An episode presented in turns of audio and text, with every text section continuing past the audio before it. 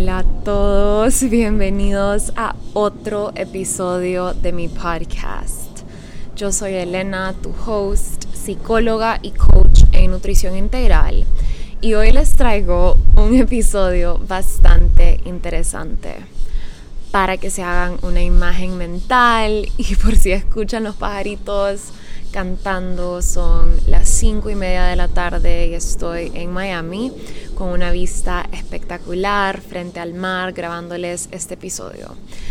La verdad me costó sentarme a grabarles esto.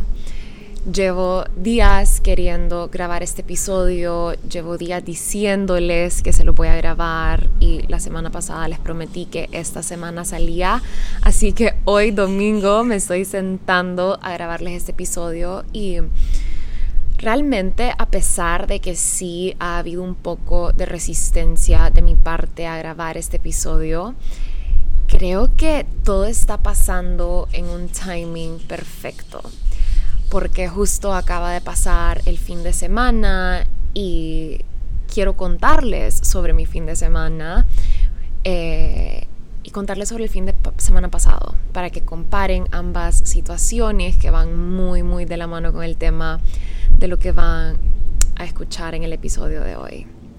Así que bienvenidos, gracias a todos por estar aquí. Eh, nuevo por acá, bienvenido, bienvenida. Y si has estado aquí antes, te agradezco tanto por regresar. De verdad que el amor que le han dado al podcast últimamente ha sido algo tan bonito. Creo que en este último mes es el mes que más reposts le he dado al podcast en sus stories, que más mensajes he recibido de que Elena, tu podcast me impactó un montón, me encantó este episodio. El último episodio que le subí sobre la meditación de confianza interior ha sido mi episodio más compartido, así que definitivamente esa fue la señal que necesitaba para hacerles más meditaciones en el futuro. Así que esperen más de eso por aquí. Espero que el viento no esté sonando muy fuerte contra el micrófono, de verdad. Eh, el setting está perfecto para mí, pero espero que el sonido también esté excelente para ustedes. Y bueno, ya para arrancar de una, porque la verdad no me quiero extender mucho en el episodio de hoy, quiero que sea sumamente puntual, que hablemos de lo que vamos a hablar y que vayamos directamente al grano. Les quiero platicar del tema. Hoy vamos a estar hablando sobre el alcohol, sobre nuestro consumo de alcohol y vamos a estar hablando sobre cómo elevar nuestra relación con el alcohol. Quiero desde ahorita decirles que el propósito de este podcast no es satanizar el alcohol ni convencerlos que nunca más se vuelvan a tomar un trago en la vida. Los que me siguen en Instagram hace rato saben muy bien que yo creo muchísimo en el balance, en vivir una vida con flexibilidad, con espacio para divertirte, con espacio para tomar tus propias decisiones en el momento que sean necesarias, siempre y cuando las decisiones te hagan sentir bien en ese momento indicado y promuevan que te sientas bien en el futuro, ¿verdad? Yo soy fiel creyente en long term pleasure no tomar decisiones por simplemente tener placer a corto plazo, que es algo que muchas veces hacemos, pero el placer a corto plazo al final del día casi nunca vale la pena. Y sí, como les digo, yo creo en el balance, yo creo en la diversión, yo creo en que hay que ser flexibles y disfrutar de manera alineada con lo que queremos crear, con cómo nos queremos sentir. Y hoy lo único que quiero hacer es traer conciencia. Quiero traer conciencia a este tema y a lo que esta droga es y sus efectos en nuestra mente y en nuestro cuerpo. Y quiero también compartirles eh, un par de tips que me han ayudado a mí a mantener una relación, entre comillas, sana con el alcohol. Em, y digo entre comillas porque pues el alcohol es una droga, hay que ser realistas también y saber de lo que estamos hablando. Antes de empezar este episodio, sí quiero hacer un par de disclaimers porque sé que el tema es bastante delicado, así que primero que todo quiero decir que este podcast de ninguna forma, de ninguna manera puede reemplazar terapia. I had to ditch the view. me puse ahorita a escuchar un pedacito de lo que estaba diciendo para ver cómo se escuchaba el volumen y realmente para mí la calidad del audio me importa un montón, así que me pasé para adentro. Ven lo que hago por ustedes. Ustedes ya saben que yo soy una persona que em, ama la naturaleza, soy tan virgo en ese sentido, I'm an earth sign. Para mí está rodeada de animales, plantas, el mar, la arena, solo me expande tanto, tanto, tanto. Pero bueno, regresando a los disclaimers del episodio de hoy, quiero recordarles que este podcast de ninguna forma puede reemplazar rehabilitación o terapia. Si vos sos una persona que considera que tiene una adicción o dependencia a esta sustancia, al alcohol, al tema del que vamos a hablar hoy, no quiero que penses que este podcast puede reemplazar rehabilitación para vos es sumamente importante que busques ayuda de un profesional y de personas que se especializan en este tema para que te puedas recuperar. Y realmente el primer paso a sanar una adicción o una dependencia es primero aceptarlo y reconocerlo para poder trabajarlo. Te pido que no tengas vergüenza, que no tengas miedo. El alcoholismo es una adicción mucho más común de lo que creemos, especialmente en nuestra sociedad donde es tan normalizado consumir alcohol tan seguido, em, más personas de las que creemos están sufriendo y pasando por esta dependencia. Así que si vos sos una de estas personas, te recomiendo que busques ayuda profesional y que no te dejes guiar por un episodio mío, porque esto no puede reemplazar ni tener el efecto que puede tener una terapia en vos. Segundo que todo, eh, para todas las personas que son menores de edad, quiero decirles que este podcast de ninguna manera se traduce a una invitación para consumir alcohol. Y esto lo digo porque sé que hay menores de edad que me escuchan y sé el impacto y la influencia que tienen mis palabras, así que debo ser sumamente responsable con lo que estoy hablando. Hay una razón obvia y contundente por la cual hay leyes de que menores de edad no pueden consumir alcohol y hay que respetarlas. El alcohol es una sustancia que nos afecta mentalmente, físicamente, emocionalmente a todos, pero realmente que los daños que el alcohol puede causar en el cuerpo de un adolescente o de una persona menor de edad pueden ser graves. Así que esta, este podcast no es una invitación a que consuman alcohol para los menores que me escuchan.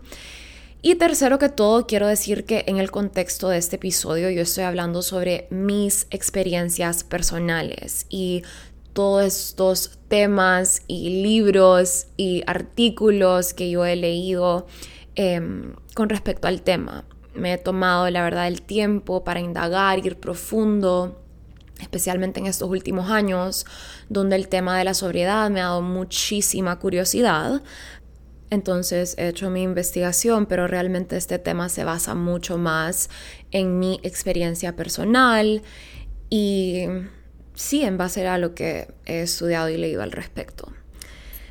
Como les contaba al principio, la verdad he sentido muchísima resistencia de grabar este episodio. Número uno, porque sí siento que es un tema bastante delicado y bastante personal.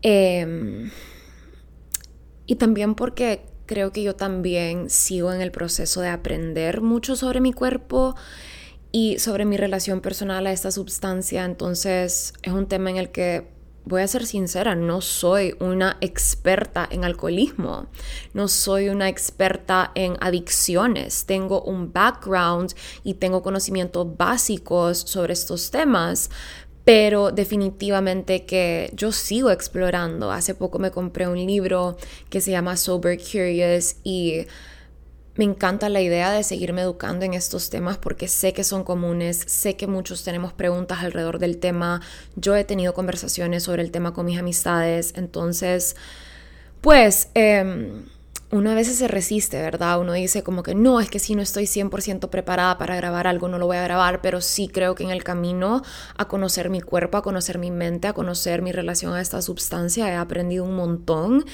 y eso es lo que les voy a compartir hoy.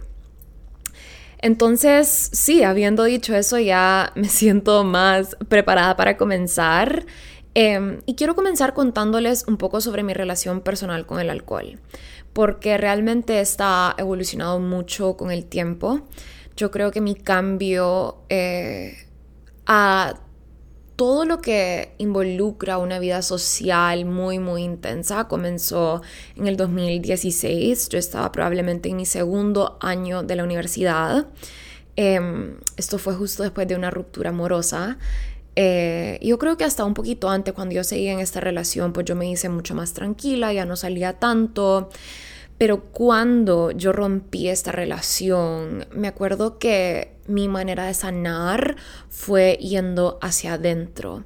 Yo realmente me enfoqué en desarrollar mi salud, mi bienestar, pasaba mucho tiempo en mi casa, en mi apartamento, yo vivía sola, tenía un gatito, pasaba cocinando, eh, me encantaba estar tranquila y pues aquí mis ganas de salir y de consumir alcohol y de estar en party mode intenso como los primeros dos años de la universidad disminuyeron un montón. Entonces acá em, comenzó a cambiar mi relación con el alcohol. Doy tantas gracias a Dios y a la vida y a mí misma que logré trabajar en esta ruptura de una manera súper consciente porque realmente eso me ayudó a superar esta relación muy rápido, el haber ido despacio, el haber ido hacia adentro en vez de buscar alcohol, fiesta, hombres. Eh, y entre comillas diversión para distraerme de lo que yo realmente estaba sintiendo. Yo decidí ir hacia adentro. Y acá yo comencé a hacer yoga en ese tiempo, en el 2016, me metí al mundo de yoga, me metí al mundo de wellness, empecé a comer más sano, iba mucho a Whole Foods a comerme mi comidita, cocinaba en mi casa. Yo creo que a medida que yo fui encontrando y desarrollando y trabajando en mi relación con mi cuerpo y mejorando mis hábitos, mis antojos fueron cambiando. Yo antes era una persona de mucha, mucha fiesta. Me encantaba salir, aparte fumaba cigarrillo. Eh, me acuerdo que, ojalá que mi papá y mi mamá no escuchen este episodio, pero me acuerdo que era de las que se fumaba de que medio paquete en una noche. Yo me creía tan cool, tan sexy con un cigarro en mi mano y ahora me parece lo más disgusting eh, el olor a cigarro, tipo si alguien está fumando cigarro enfrente mío, es algo que me, me asquea, literal. Em, me acuerdo que me levantaba los días siguientes, no solo de goma por la fiesta, pero con aquel aftertaste de todo el cigarro en mi boca. Me acuerdo que muchas veces borracha tomé muchas malas decisiones, decisiones tontas que probablemente nunca hubiera tomado sobria. Eh, tenía goma moral bien seguido. Nunca fui una borracha tonta, pues es lo que yo pienso. Eh, nunca fui como así sloppy, ni que me caía, ni que vomitaba enfrente de la gente, ni que tenía blackouts o que I was passed out, como que no me pasaba esto, pero sí muchas veces me excedía de tragos y tomaba decisiones que realmente no se, no se alineaban con ya sea mis valores, mis morales y quien yo realmente quiero ser, ¿verdad? Y eso es algo muy común cuando las personas están bajo la influencia de esa sustancia. Eh, eso resultaba en que el día siguiente me levantara con mucha goma moral, que, la goma moral es el arrepentimiento, la ansiedad, que dije, que hice porque hice esto, eh, me siento mal. Y me acuerdo que también otra cosa que me afectaba mucho es que siempre después de la fiesta comía y tu cuerpo, cuando tu cuerpo está bajo la, influencia del alcohol, tu cuerpo no digiere igual la comida. Esto resultó en un aumento de peso drástico mi primer año de la universidad, que hasta cierto punto es normal, pero yo sí subí un montón de peso y estoy segura que la fiesta tenía mucho, mucho que ver, porque no solo me emborrachaba mucho, pero consumía bebidas muy altas en azúcar. Yo vivía en Austin y ahí los que han ido a Austin, los, que conocen, saben que Dirty Sixth era como la calle donde todos íbamos y para los que no conocen, imagínense tipo un New Orleans vibe, así tipo super dirty, este party donde los tragos cuestan 3 dólares y son vasos gigantes con el peor alcohol y this was the party I liked. Como que me acuerdo que era lo divertido para mí en aquel tiempo que era freshman, salíamos un grupo de miles de latinos a la fiesta y mm, sí tomaba estas bebidas como Long Island Iced Tea, que ahorita ni que me paguen me tomo uno. Eso tiene como cinco diferentes tipos de alcohol y me acuerdo que eran tan baratos y con uno ya estábamos out. horrible y después aquel mareo en la fiesta. Em, solo mal. mal, mal, mal. Pero bueno, eh, yo creo que es parte de, si yo no hubiera vivido esta etapa, probablemente no estaría donde estoy hoy. Em, definitivamente que la disfruté, la gocé, pero llegó un punto donde ya simplemente me dejaron de dar ganas de vivir este estilo de vida y estaba buscando algo más wholesome, algo que me llenara más. Siempre la diversión, me encanta, me encanta salir, me encanta arreglarme, ponerme divina for a night out. Justo hoy, eh, después de grabarle este episodio, me voy a arreglar porque tengo un date que estoy bien, bien emocionada. I love dating. I mean, it's fun. No lo hago como muy, muy seguido eh, porque me gusta pues elegir bien a quién le dedico mi tiempo y mi energía, pero la persona con la que voy hoy realmente me parece interesante. Así que vamos a ver qué pasa ahí. Pero sí, ahora realmente em, soy fiel creyente de vivir una vida en balance. Em, y la verdad es que no dejé el alcohol de la noche a la mañana. Para serle sincera, fue súper gradual. Le comencé a bajar con el tiempo. Em, me dejaron de dar ganas de tomarme muchos shots. Eh, I, don't do shots anymore. La verdad es raro que yo me tome un shot eh, solo así como, eh, shot, como si lo hago de vez en cuando. Eh, por ejemplo, si estoy en una boda y un shot con la novia o si hay como un evento especial o en mi cumpleaños, me acuerdo que sí sacamos una botellita de tequila y estábamos tomándonos un par de shots, pero realmente prefiero tomar alcohol cuando lo hago de una manera pausada, tranquila, consciente, no solo emborracharme o tomar para emborracharme es algo que ya no me apetece, no me gusta el sentimiento, no me gusta cómo me hace sentir ni en el momento ni después. Y ya vamos a hablar un poco más de eso, sobre los efectos del alcohol en el momento versus después, pero realmente empecé a um, darme cuenta que me sentía mejor así. Me gusta mucho estar consciente, estar despierta, estar atenta, estar receptiva, escuchar bien eh, cuando estoy teniendo una conversación con alguien. Y me doy cuenta muy rápido cuando la conversación no está yendo a ningún lado, cuando la otra persona está muy borracha, tipo, I can't engage. it's, just not my vibe. Como siento que cuando estoy sobria me doy cuenta mucho más rápido cuando estoy teniendo una conversación inteligente y expansiva con alguien, inclusive aún cuando la persona está tomando. Tipo, a mí no me molesta para nada que la gente que me rodea tome. Cero juicio, cada quien con su cuerpo, cada quien con sus decisiones. Yo hago lo que más me conviene y lo que más me hace bien a mí.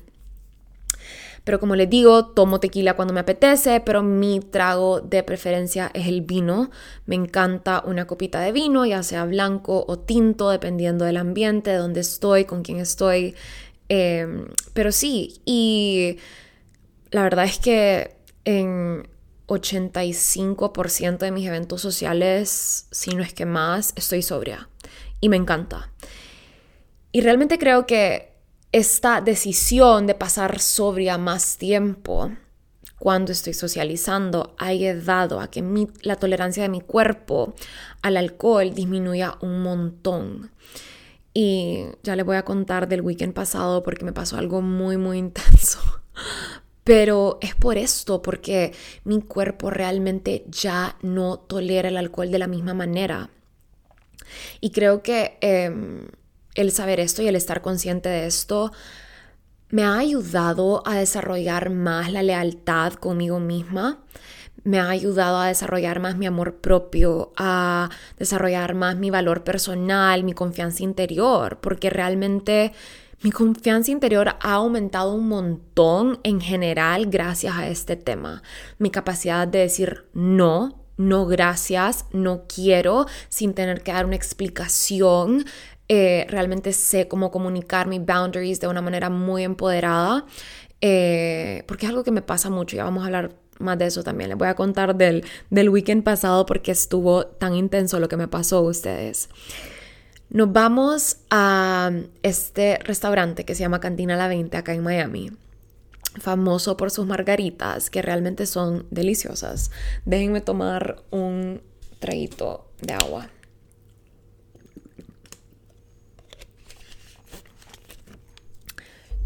Nos vamos y yo me pido una skinny spicy margarita. Me la pido skinny porque Realmente no soy fan del azúcar. Como les dije, el azúcar no solo te sube mucho el pari, pero...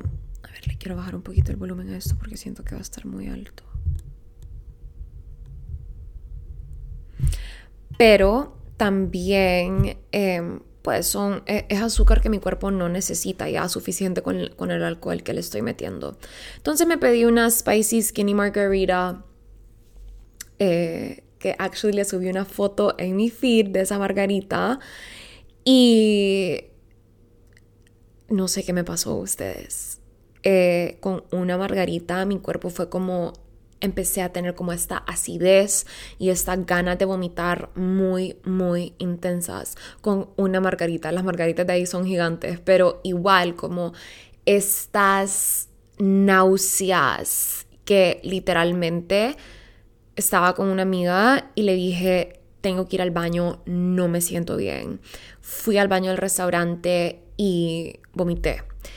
Y realmente como en ese momento solo fue como me tengo que ir a mi casa, como que no me voy a quedar acá si me siento mal, me sentía muy mareada, no me cayó bien el trago eh, y no es que no me cayó bien como que andaba bola penca, porque no, para nada, pero solo estaba mareada, no me sentía como en mis cinco sentidos y cuando yo me siento así yo prefiero irme a mi casa de inmediato.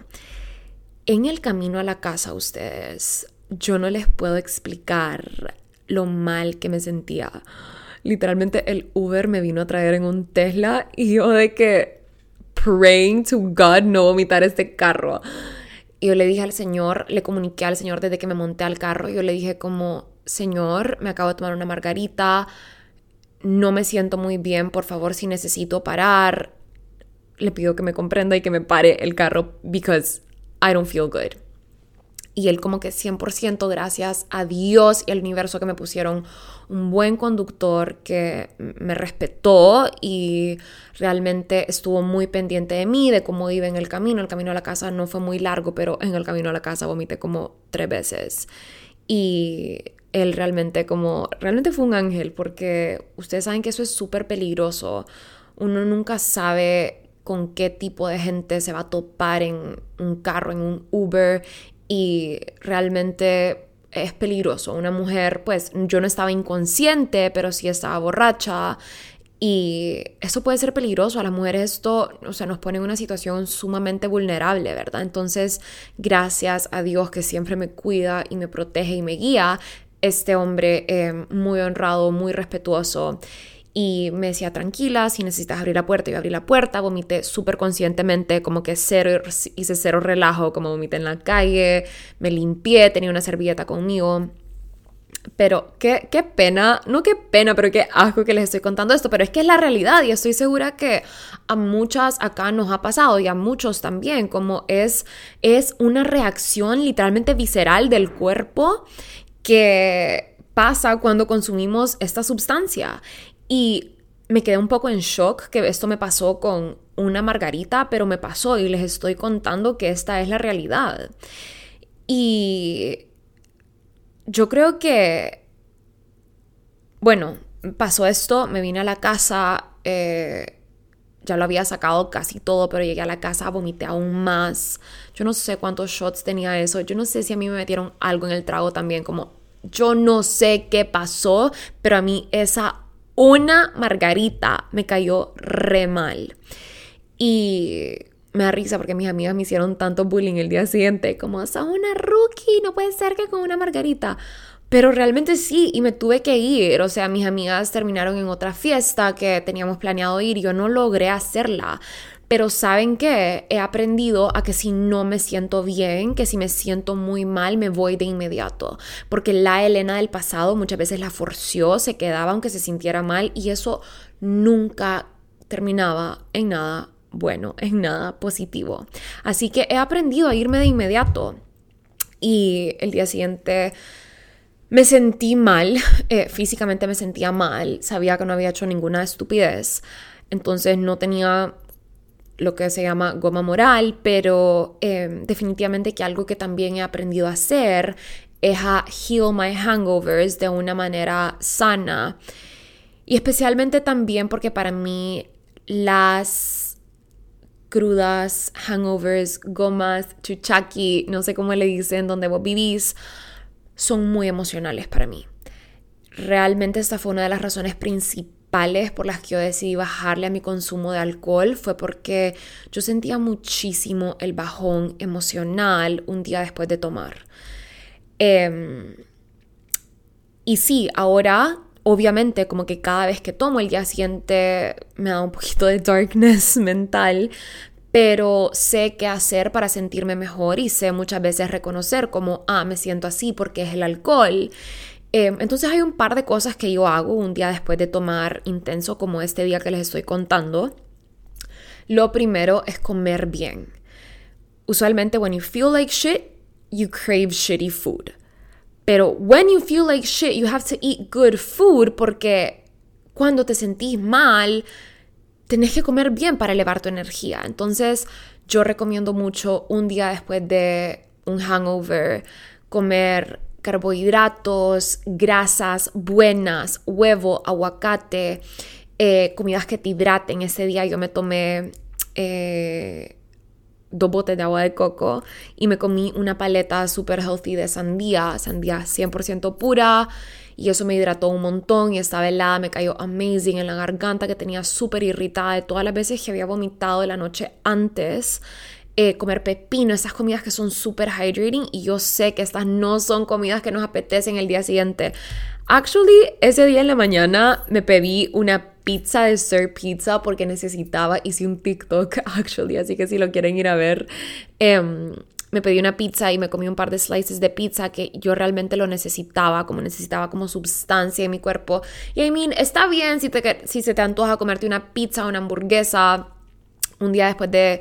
Eh, cuando estás de goma, porque realmente como que tu cuerpo realmente quiere como que estas fatty foods, pero yo me he dado cuenta que alimentarme bien un día después de tomar alcohol me ayuda muchísimo a sanar mi goma más rápido, a sentirme mejor más rápido. Eh, me comí la pizza como a mediodía, me comí un par de slices y ya en la noche cené súper healthy, tomé agua de coco todo el día, me, tomé mi, me comí mi paleta de sandía que me ayudó un montón, fui a caminar, que esa es otra cosa que te ayuda a mover tu cuerpo un poco em, para poder drain todos esos líquidos que retiene tu cuerpo, para poder poner tu cuerpo en un poco de actividad, porque realmente em, la actividad física ayuda un montón. Sudar, sacar, liberar todas esas toxinas del alcohol, que el alcohol es una sustancia tóxica descansar suficiente. Me acuerdo que mi amiga eh, Rafa salió a hacer un mandado. Ese día yo fue como que Rafa me tengo que quedar, quiero descansar, mi cuerpo realmente lo necesita. Me tomé un nap de como cuatro horas y me levanté rejuvenecida. También bañarte, no quedarte, no quedarte todo el día en pijama, con el pelo sucio de la noche antes. Realmente bañarte te refresca, te regresa la vida. Entonces me bañé y traté de hacer actividades wholesome, ya que también, como les conté, para mí la goma es un poco emocional, me da ansiedad, me da como ese bajón emocional. Entonces, estar acompañada. ¿Qué es eso que suena? Era una alarma, ustedes ya la fui a apagar. Em, les decía que estar acompañada también journaling mucho, escribir sobre mi noche, em, escribir mis feelings, cómo me siento, entender por qué me siento así, si hay algo que pasó en particular, em, si estoy sintiendo pues una goma muy muy pesada, como solo journaling. Journaling en general a mí me ayuda un montón a sentirme mejor emocionalmente. Y sí, esas son las cosas que yo hago para sentirme bien. Trato de tener un día muy, muy wholesome si tomé el día antes. Em, y actually, esta semana que acaba de pasar, tuve una reunión con una coach de salud, una coach argentina, y me dijo que mi cuerpo probablemente ha perdido muchísima resistencia al alcohol y que eso fue lo que causó pues este este incidente, esta, esta noche un poco asquerosa, un poco súper asquerosa. Realmente me sentía tan mal y quería disfrutar, pues estaba con mis amigas, me moría por seguir la fiesta y pasarla bien, pasarla alegre, pero realmente no pude, mi cuerpo no daba más, así que me vine a la casa.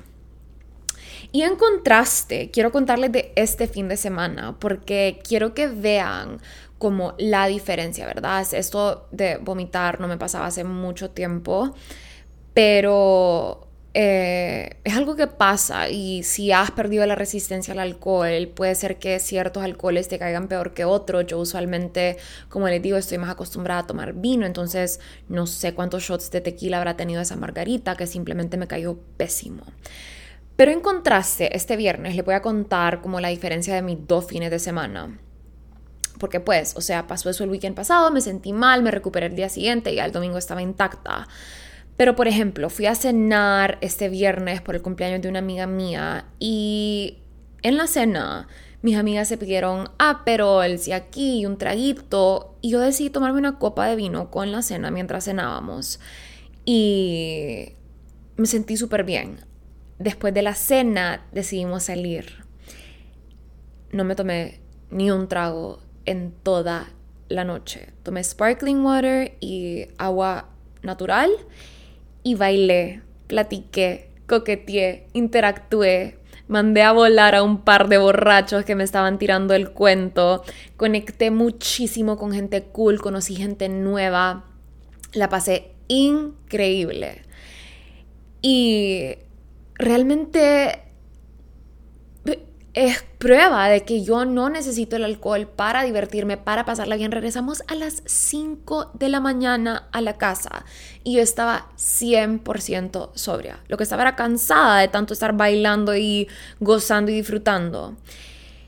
Y hablando de borrachos, quiero decir algo que me parece súper interesante, que es que ahora cuando estoy sobria, conecto con mucha más intención yo siento que muchas, muchas veces la gente piensa que el alcohol hace las cosas más interesantes, pero en momentos como anteayer, como este fin de semana, me he dado cuenta que el alcohol solo hace que nuestra mente esté un poquito más estúpida y por ende las cosas estúpidas se hacen un poquito más interesantes.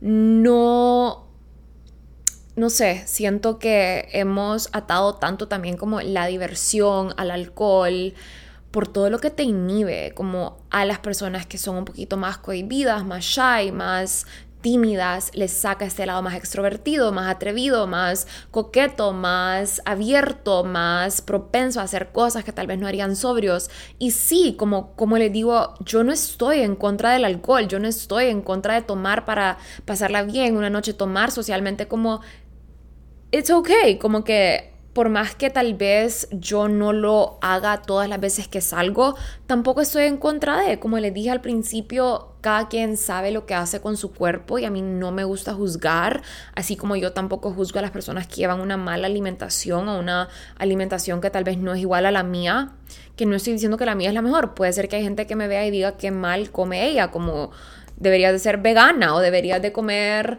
eh, más carne o deberías de comer, no sé, ¿verdad? Eh, son perspectivas ustedes. Yo no estoy diciendo there is no right or wrong, ¿ok?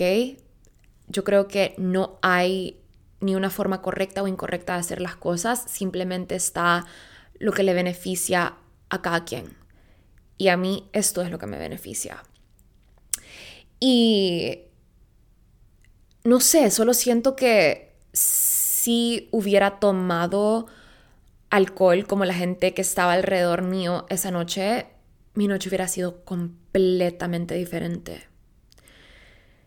Siento que me permitió conectar de una manera tan inteligente, tan presente, tan auténtica, darme la vuelta cuando la conversación realmente ya no me estaba nutriendo con personas que no estaba conectando que esto pasa y muchas veces cuando estás sobria, que cuando estás borracha o borracho, te inhibe, el alcohol te inhibe como este filtro. No sé, solo siento que estar sobria me hace más inteligente, me hace tomar mejores decisiones, tener mejores conversaciones, conectar de una manera más profunda, más real, más auténtica me gusta estar consciente y presente. Lo disfruto mucho, me gusta bailar, siento que realmente puedo disfrutar y ser yo y no experimentar este malestar al día siguiente, tanto físico como mental. Literalmente todas mis amigas estaban en shock de que no entiendo cómo regresaste a las 5 de la mañana y te la pasaste tan bien estando completamente sobria. And I did, and I loved it. Como salir del bar a las 5 de la mañana, andaba lipstick rojo el, el, el, viernes y que mi lipstick estuviera intacto, mi pelo estuviera intacto, estaba sudada de la bailada que pegué, pero aparte de eso me sentía tan bien. Usualmente cuando estamos bajo esta influencia somos un poco más sloppy, eh, no sé, siento que en una dama ese sloppiness no se ve tan atractivo. Y también por eso soy mucho más consciente de cómo tomo. Eh, yo soy una persona muy consciente de su imagen, no por lo que piensen las demás personas, pero por quién soy, por lo que quiero emanar y por cómo me quiero presentar al mundo. A mí sí me importa siempre tener esa presencia, estar parada bien, poder caminar bien, platicar bien, elocuentemente, usar palabras que uso cuando estoy sobria, como solo siento que alcohol makes people dumb. Em, se me acercó un tipo a hablarme y me acuerdo que o sea, no le entendí nada de lo que me dijo. Fue como, como yo como, ¿qué? Como, no. Y bueno, em, eso pasa. Es tan común en una discoteca, en una party, como siempre. Hay gente que está así y pues cada quien sabe lo que hace. Pero sí, y esa noche me ofrecieron tanto alcohol. Tanto, tanto alcohol.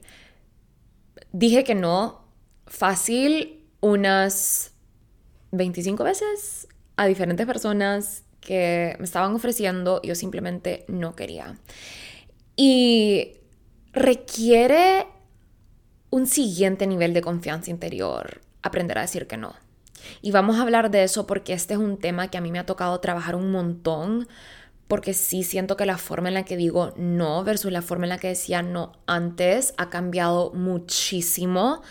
Y he desarrollado este siguiente nivel de confianza para comunicar cuando no quiero algo.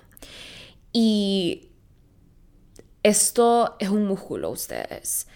Y esta es una pregunta que me han hecho un montón, como cómo puedo decir que no sin sonar bitchy o sin sonar prepotente o sin sonar malcriada o sin sonar no sé qué. Y realmente esto es algo en lo que yo he trabajado un montón, que me parece como tan impresionante que tenemos que justificar no consumir esta droga como es la única droga. ¿Se han fijado que está el alcohol es la única droga que tenemos que justificar por qué no la tomamos? Es como, it's a drug, como no quiero, ¿verdad? La gente no debería cuestionarte si tu elección es no hacerlo.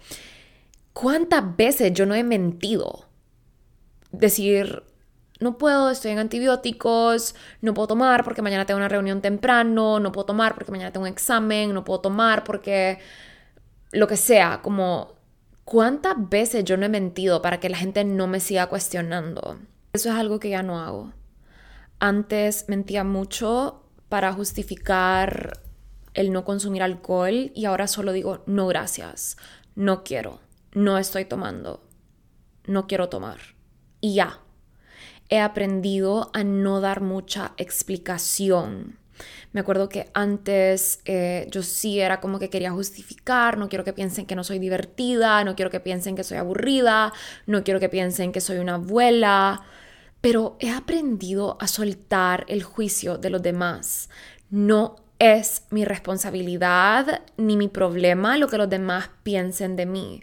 No es mi responsabilidad o mi problema si los demás piensan que soy aburrida. Mi única responsabilidad es mi bienestar. Ese sí es mi problema. Mi bienestar al día siguiente, estar en mi óptima salud mental. Eso sí es mi responsabilidad y sí es mi problema.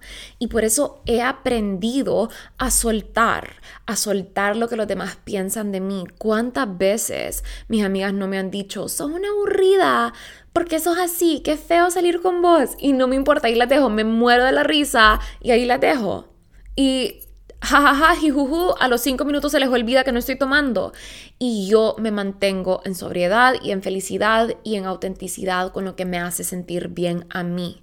Yo no vine a este mundo a complacer a los demás. Yo no vine a que los demás piensen que yo soy la más cool, la más divertida, la que más shots se toma, porque no soy. Y por eso simplemente no puedo pretender ser o pretender que me guste algo que realmente no me gusta. Cuando me insisten, yo insisto con mi no gracias. Y a la hora de decir no, yo me he dado cuenta que la forma en la que decís no importa mucho. Y esto va para las personas que quieren aprender a decir que no con un poco más de seguridad. No hay que dar tanta explicación. Es muy diferente si vos me ofreces algo y yo te digo, no gracias, estoy bien, con una sonrisa y con completa autoridad a que si yo te digo, no, no, gracias, es que fíjate que a mí a veces el alcohol eh, no me cae muy bien, pero tal vez mañana, la próxima vez que te vea, nos tomamos un trago, la gente es como, ay, no, tranquila, estás conmigo, vení, tomémonos una ahorita. No, versus que si yo solo digo, no, gracias, estoy bien, y sonrío, eso demuestra más autoridad, muestra más seguridad y confianza en lo que quiero en ese momento en particular.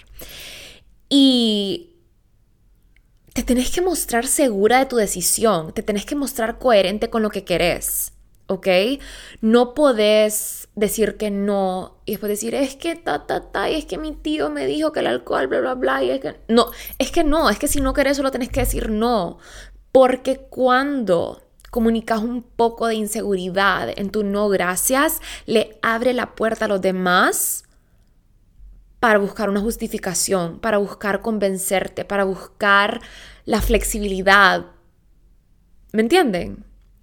Entonces, por eso hay que aprender a comunicarlo con confianza, con autoridad completa sobre tu cuerpo, tu mente y lo que querés. Y hablando de confianza interior, creo que es importante tocar este tema también, que yo creo que el alcohol te da una confianza interior, entre comillas, falsa. Hay muchas personas que dicen, sí, es que yo, a mí me gusta tomar porque el alcohol me hace sentir más segura de mí misma, o antes de ir a un date me voy a meter tres shots para relajarme, que eso es algo tan común como, sí, es verdad, el alcohol te relaja porque te relaja, ¿verdad? Tiene esta capacidad para release dopamina, endorfinas y hacerte sentir más relajada. Te relaja tu sistema nervioso. it's a downer, it, chills you. Eh, obviamente tiene como un high-low, high-low effect. Pero em, sí me parece que el alcohol te da una confianza interior falsa. No es totalmente falsa porque, como les digo, esta dopamina, este, este rush de dopamina y endorfinas que te da el alcohol sí te hace más segura en ese momento, pero sí es falsa porque la meta es que tengas confianza sobria. You can't be drunk forever. La meta es que seas una mujer segura de vos misma sobria, que las mismas decisiones que tomes bajo la influencia de esta sustancia las tomes estando sobria. Y por eso yo las motivo tanto a que cultiven su confianza interior en sobriedad, ¿verdad? Porque para que no necesiten alcohol para comunicarse, para coquetear, para expresarse, para decirle a alguien que te gusta, como, you can't be drunk forever. no deberíamos de requerir estar bajo la influencia de una droga para poder obtener esta confianza que queremos. Y esa, again, esta es mi opinión. Eh, y sí, yo creo que el punto de tomar alcohol debería ser por, por tema de diversión, por tema social. Em, qué difícil. Es bien, siento que es bien difícil hablar de este tema sin que sea contradictorio, pero sí creo que I'm crossing, eh, I'm getting my point across. Em, pero sí. Yo creo que eh, una gran parte de la adicción, de la gente que desarrolla una adicción a esta sustancia es esta. No creo que es tanto la adicción a la sustancia, pero es la adicción al sentimiento, a escaparse de esta realidad, adicción a hacerte más segura, adicción a hacerte más, no sé, como a sentirte mejor. Es, esta, es este escape, ¿verdad? Que no tenés sin este boost de dopamina y endorfinas que te da el alcohol. Y bueno, les acabo de contar dos experiencias que me pasaron en dos fines de semana seguiditos. Em, porque sí, el alcohol realmente está presente todo el tiempo, ¿verdad? Todos los weekends y en algunos lugares más que en otros. Ahorita que estoy viajando, viendo más gente, socializando, pues es algo de todos los fines de semana. En Honduras mi vida es un poco más tranquila y mi consumo de alcohol es aún más bajo. Pero sí, y quiero platicarles un poquito más sobre la sustancia en sí, porque me parece importante saber que el alcohol es una droga, ¿verdad? Y es una droga adictiva. Y es igual o aún más adictiva que la cocaína, porque el alcohol se fomenta, el, consumo del alcohol se fomenta la hemos atado tanto, tanto, tanto a la diversión. Yo tenía esta conocida que ella se iba a casar con un árabe y ella es hondureña y mm, eh, me acuerdo que, pues, no sé si ustedes saben, pero en las culturas árabes el consumo de alcohol es un poco más, menos socialmente aceptable, para algunas religiones inclusive es totalmente prohibido. Y ella como hondureña, me acuerdo que tenían este dilema a la hora de armar la boda, porque ella decía, ¿cómo no va a haber alcohol en mi boda? Y él decía, ¿cómo va a haber alcohol en la boda? Y ella decía, sí, no hay alcohol en mi boda, mi boda va a ser la boda más aburrida del mundo, la gente no va a ir, la gente se va a dormir a las 10 de la noche, como en Honduras las bodas no son así y él estaba completamente en contra de esto. Creo que al final ni se terminaron casando, pero sí me acuerdo claramente de esto y me parece tan interesante como hemos atado tanto el alcohol a la diversión. Como les dije, mis amigas en shock, como, ¿cómo tomaste agua toda la noche aguantaste tanto tiempo? Y es como, obviamente estoy socializando, I'm getting this dopamine high de otro lado, de las conversaciones, del baile, de la música, Bad Bunny. Qué rico como socializar, conocer gente nueva. I just find happiness somewhere else, ¿verdad? Y es algo que me ha tocado aprender, es algo que he fortalecido con el tiempo. Ahora, entre más pasa el tiempo, más puedo aguantar en sobriedad, más puedo decir que no con más seguridad, más puedo em, solo divertirme, ¿verdad? Sin, sin necesitar el alcohol para hacerlo. Y creo que también es importante entender que el, alcohol afecta tanto tu salud mental como tu salud física. Eh, para nuestra salud mental el alcohol es una influencia muy muy heavy y sus efectos pueden durar en tu cerebro hasta 8 días. O sea, lo que yo tomé ese viernes me puede estar afectando, puede estar como mingling en mi cerebro hasta hoy. Así que mm, sí, es súper importante saber eso, pues que los efectos del alcohol están ahí presentes por más tiempo de lo que realmente lo sentimos. Y yo creo que esto es algo que te puedes dar cuenta de si pasas un par de semanas sin alcohol. Es impresionante la claridad que te llega. Eh, y, y lo sé porque cuando comienzo a tomar alcohol me siento diferente, como tipo ahorita en este viaje después de que estuve en Honduras por un montón de tiempo y casi no estuve consumiendo alcohol, ahorita que me vine que ha sido un poco más seguido, he sentido la diferencia. Y creo que aquí como que lo más importante de saber es que el alcohol es un depresor. Te da un high momentáneo y después un bajón súper, súper drástico. Por eso es que el día siguiente de tomar alcohol muchas veces nos da ese downer emocional, esta ansiedad, estos Sunday scaries, esta depre, este sentimiento de como, ah, qué horrible me siento que hice ayer, esta preocupación, esta, este sentimiento como un poquito depressing de, oh my god, como ayer fue una noche tan intensa, es por esto, por el bajón drástico, es un depresor. Y este downer este, este bajón se causa por la forma en la que el alcohol altera la producción de neurotransmisores y hormonas en tu sistema nervioso y en tu cerebro, ¿verdad? En su momento, en el momento que lo estás tomando, te relaja y después el día siguiente te da ansiedad. Y he leído que el downer del alcohol comienza después de 30 minutos de haberlo consumido. Entonces no es ni siquiera de que te pegas el día siguiente. Es como el down empieza después de los primeros tomas un shot, a los 30 minutos el alcohol en tu sangre empieza a decrease. Y o sea, it starts, em, ahí empieza el downer. Y por eso es que después de un shot probablemente quieres otro para seguir en ese high, para seguir boosting esa dopamina y esas, y, esa, y esas endorfinas. Y, ok, necesito tomar agua. Siento que estoy hablando bien rápido. Quiero como tone it down a bit. A veces me emociona un montón cuando, cuando hablo en el podcast.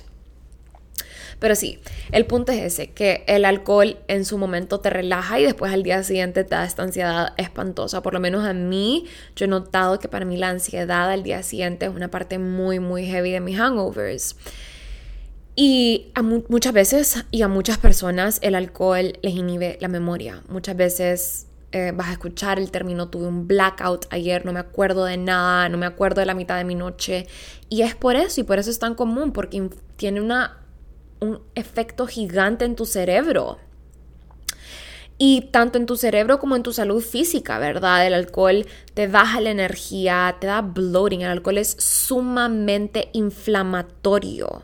¿Verdad? Em, te hace retener mucho líquido. Si te fijas al día siguiente después de tomar alcohol, te sentís un poco más hinchada. Es por eso, tu cara está un poquito más puffy, tus manos están, están un poquito hinchadas, tu, tu estómago tal vez se siente un poco bloated. Es por esto. El alcohol te hace retener líquidos, te hace subir de peso, el alcohol te hace aumentar de peso, es sumamente calórico, especialmente cuando estás tomando tragos altos en azúcar, cocktails, especialmente tipo margaritas o... Eh, hay ciertos, hasta, hasta hay ciertos tipos de vino que son altos en azúcar. Y para el estómago el alcohol es muy, muy heavy. Tener acidez es súper común. Yo les contaba que a mí esta margarita me comenzó a dar acidez de inmediato. Yo creo que obviamente fue una mezcla entre el alcohol y el limón y no sé qué más tienen estas, estas margaritas, ¿verdad? Pero es súper común tener acidez después de tomar alcohol por el efecto que tiene en tu estómago. Y yo he escuchado por ahí que una copita de vino es buena para prevenir eh, paros cardíacos y es buena para heart health, pero realmente el consumo constante de alcohol, especialmente hard liquor, la verdad el, el, vino puede ser que sea una excepción y que un buen vino de vez en cuando como que sí no te caiga nada mal, pero el hard liquor, el licor como lo que es el tequila, el vodka, el... Eh, ¿Qué más? Gin, whisky, realmente pueden disminuir la fuerza de tus músculos cardíacos, cardiovasculares y te pueden causar repercusiones como presión alta o un ritmo cardíaco más irregular. Yo creo que eso es algo a lo que le tenemos que prestar bastante atención, ¿verdad? Y también sé que sus efectos en el hígado son muy heavy. Tu hígado es el que hace la mayoría del trabajo para procesar el alcohol. Mucho alcohol puede causar inflamación en este órgano que es vital, literal. Em, hay una enfermedad que se llama cirrosis, que viene de consumir mucho alcohol. Pues te puede pasar por otras razones, como por consumir muchas medicinas también, pero el alcohol causa cirrosis, que es un problema en el hígado. Y para los hombres, el alcohol te puede inhibir al momento de tener relaciones sexuales, como hay tantas formas físicas en el que el alcohol nos afecta, la verdad. Y sí, es, es, es interesante sus efectos en el cuerpo. Em, es interesante también sus efectos en nuestras relaciones interpersonales. Yo creo que también vivimos en una generación donde el alcohol merges un montón con este hookup culture y solo se me vino a la mente ahorita la canción de Bad Bunny como si hay sol, hay playa, si hay playa, hay alcohol y voy a omitir el resto, pero we know what's next, como está tan atado a nuestras interacciones con el sexo opuesto, como hay tanta gente que usa el alcohol para sentirse más relajado, más atrevido a hacer cosas que tal vez sobria no tendrías the guts to do. Eh, no me quiero expandir mucho en ese tema, pero es un tema bien interesante y, y sí, es algo que pasa definitivamente como me gustaría hacer más research entre este link entre los jóvenes y este hookup culture y el alcohol, porque definitivamente sé que están muy, muy atados. Y especialmente para las generaciones jóvenes, como que this is a thing. Em, y sé que en muchas canciones de reggaetón lo podemos como escuchar porque it's a thing, punto. Entonces sí, em, realmente creo que pronto vamos a concluir este episodio. Creo que antes de terminar solo quiero como darles un par de tips y recomendaciones para elevar tu relación con el alcohol. Eh, y son cosas que yo he hecho y que yo he aplicado y que a mí me han ayudado un montón. Número uno, creo que lo que más me ha favorecido en este proceso de elevar mi relación con el alcohol ha sido prestar atención a las respuestas y señales de mi cuerpo y de mi mente, cómo me siento tanto en ese momento como el día después. Traer conciencia a tu cuerpo, traer conciencia a tus hangovers, like how do you feel? ¿Te da ansiedad o realmente como tu goma es purely physical, es físico, es dolor de cabeza? Y el dolor de cabeza muchas veces viene a causa de la deshidratación. Literalmente, it's your brain pounding, como dame agua, eh, porque el alcohol te deshidrata. Entonces, prestar atención y ser consciente a las respuestas y señales de tu cuerpo sería como mi number one tip. De ahí, yo creo que otra cosa que te recomiendo es tomar más pausadamente, ¿verdad? Y esto es algo que yo hago los días que sí decido tomar. Eh, lo hago intercalando con agua para mantenerme hidratada y tratar de pues mantenerme parada y en buen estado durante toda la noche. Em, si se te pasa la mano de tragos y no te sentís bien, irte es mejor que arrepentirte. Eso ritmo y todo, pero es tan, tan cierto como para qué te vas a quedar si no te sentís bien, si sabes que en algún punto de la noche puedes tomar una decisión que no está alineada con la persona que sos cuando estás sobria. Realmente, si se te pasa la mano de trago, que nos ha pasado a todos, si no te sentís al, bien, al 100, busca ayuda, apoyo de una amiga, andate, pedí un Uber, llega a tu casa. It's better.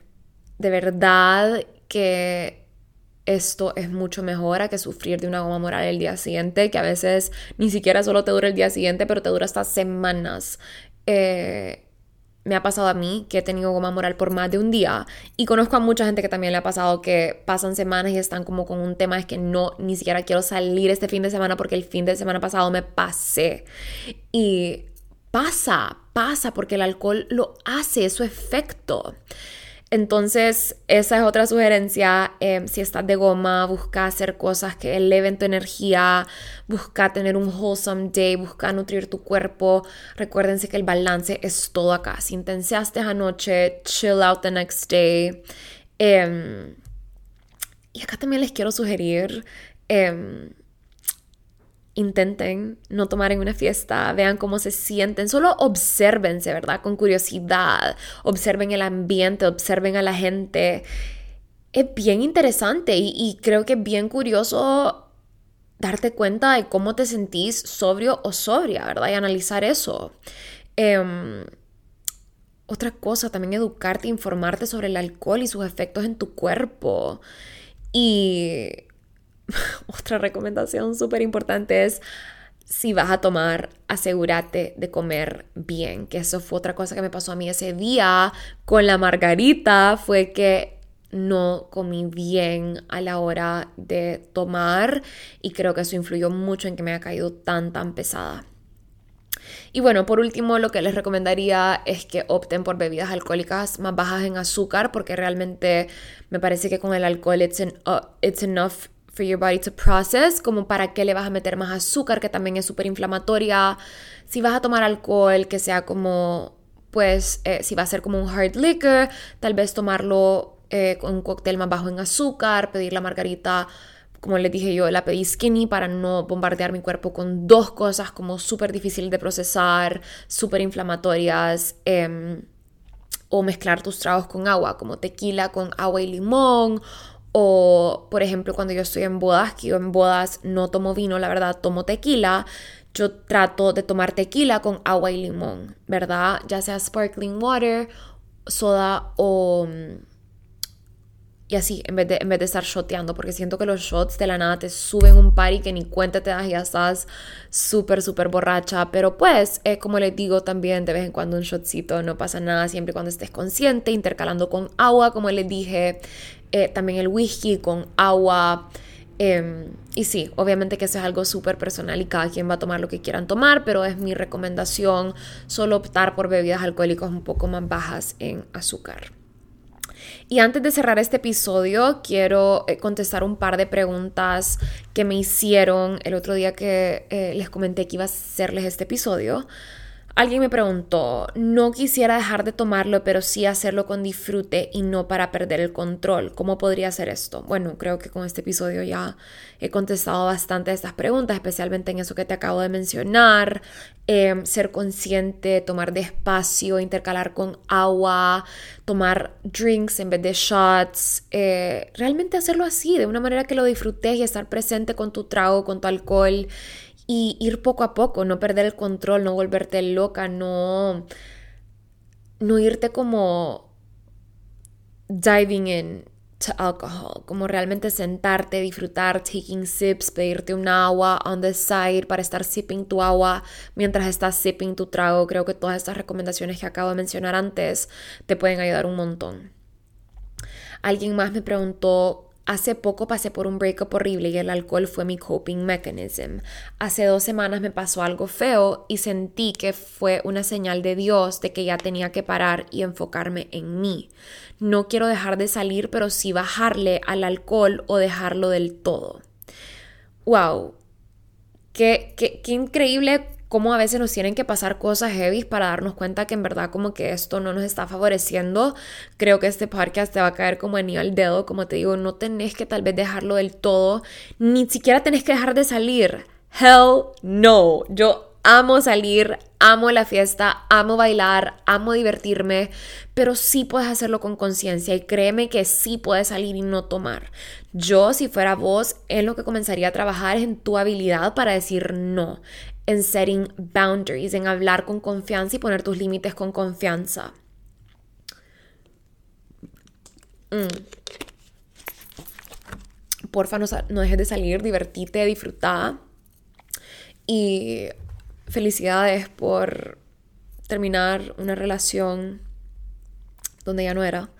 Eh, y definitivamente que es algo muy, muy común eso de ir al alcohol una vez estás en un breakup o estás sintiéndote mal emocionalmente, pero eso no ayuda. ¿Por qué? Porque a la larga el alcohol solo te hace sentir peor, es ese downer y es adictivo porque te hace sentir tan high en el momento, pero después realmente solo chocas, eventualmente chocas contra una pared y es como esto realmente no te va a hacer sentir mejor. Lo que ayuda después de un breakup es ir hacia adentro. Alguien más preguntó cómo no caer en la presión social de tomar, cómo decís que no, siento que la gente me odia cuando les digo que no quiero tomar. Bueno, esto ya también lo hablamos, decir no con seguridad, tener límites y respetar tus límites y los límites de los demás. Si alguien te dice no quiero tomar, vos no ser la persona que insiste.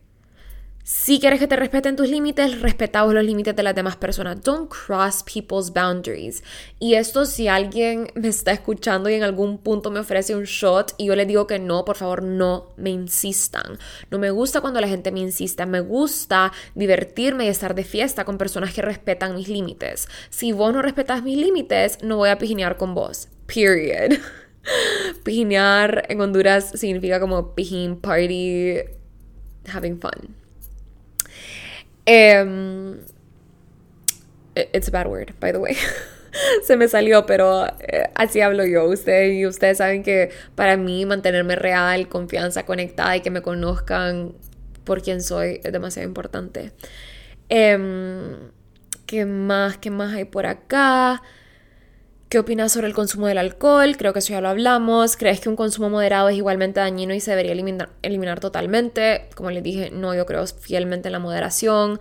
Yo sí creo que eventualmente, pues obviamente cuando esté embarazada en el futuro no voy a tomar alcohol y no sé si cuando tenga hijos voy a tomar alcohol, no sé si cuando tenga 50 quiero tomar alcohol, no sé si cuando tenga 50 voy a hacer más party de lo que soy ahorita, más, no sé, me va a gustar más, no sé si, no sé, como les digo, yo creo en la moderación. Ahorita este es el punto en el que estoy.